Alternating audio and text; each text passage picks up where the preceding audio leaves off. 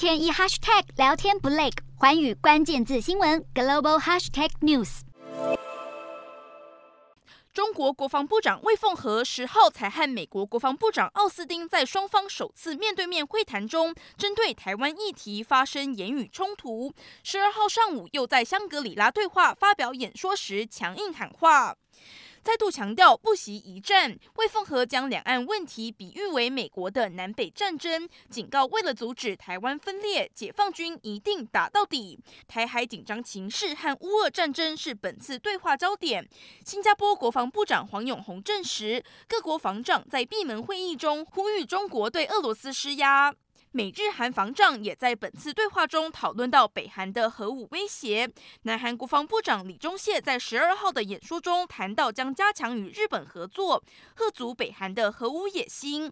而太平洋岛国斐济的国防部长塞鲁瑞塔则在峰会最后将焦点转向气候变迁。塞鲁瑞塔呼吁各国除了地缘政治纷争之外，也不要忽略了气候变迁对人类生存和国家安全的威胁。